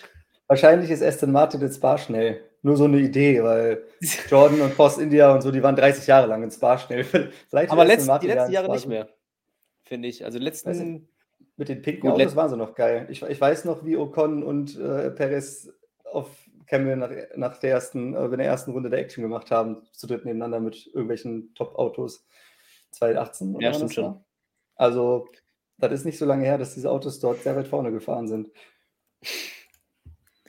Abwarten, wie wir immer so schön sagen. Und eine Frage haben wir noch von Holly. Denkt dran, Hashtag AskMSM, auch wenn ihr euch die Wiederholung anschaut, dann könnt ihr uns Fragen stellen und dann können wir uns die am Mittwoch in MSM Live zum Besten geben. Holly fragt, unpopular opinion, ich finde die Winterpause ist zu kurz, finde die F1 muss erst ein bisschen fehlen, damit sie geil zurückkommt. Jetzt so früh fühlt es sich für mich irgendwie nach Übersättigung an.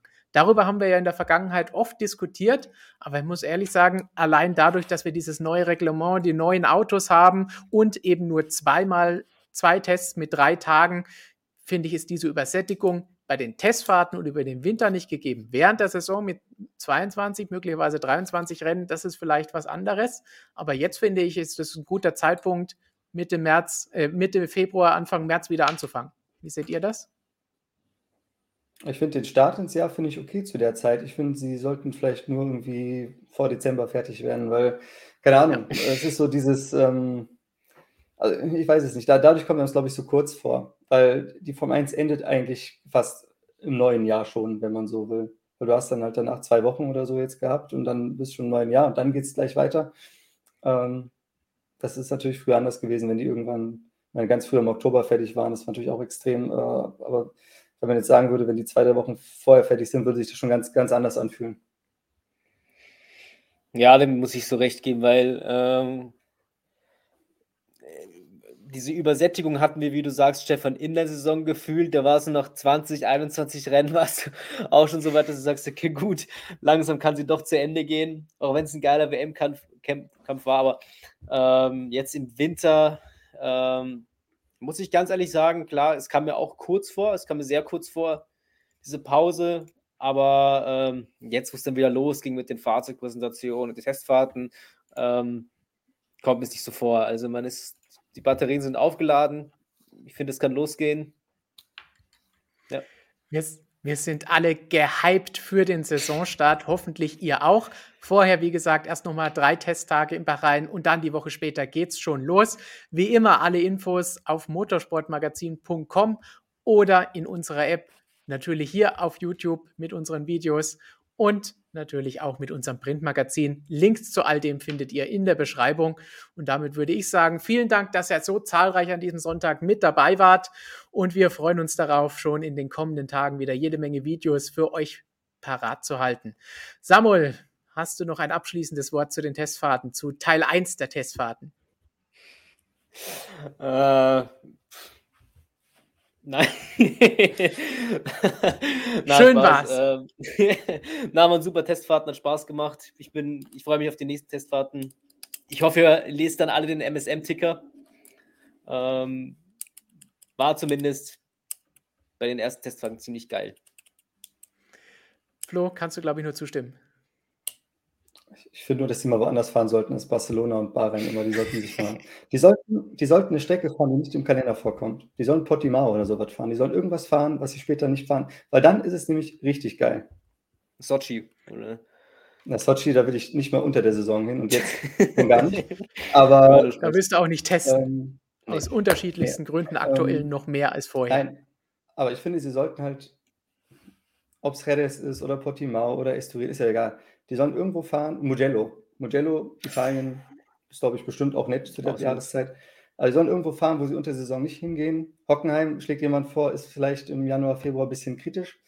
Prinzipiell würde ich dem zustimmen, ähm, aber das ist dann vielleicht eher was für den äh, In-Season-Test, wenn man so einen noch hätte im Sommer. Aber es gibt natürlich in Südeuropa auch andere schöne Rennstrecken, die man zu dieser Jahreszeit befahren könnte. Schöner als Barcelona und vor allem auch schöner als Bahrain. Aber uns ist momentan erstmal egal, wo sie fahren. Hauptsache, sie fahren und wir bekommen so schöne, spannende Action wie zuletzt geboten und natürlich dann auch ab dem ersten Rennen. Wir wünschen Dan Ort 17 noch viel Spaß bei den Testfahrten in Bahrain, wo er sagt, ist er live dabei. Christian ist dann auch schon wieder vor Ort, um für euch zu berichten von den Tests und vom Rennen und dem anschließenden Saudi-Arabien Grand Prix. Also viel Spaß dabei und wir sagen ciao, bis zum nächsten Mal.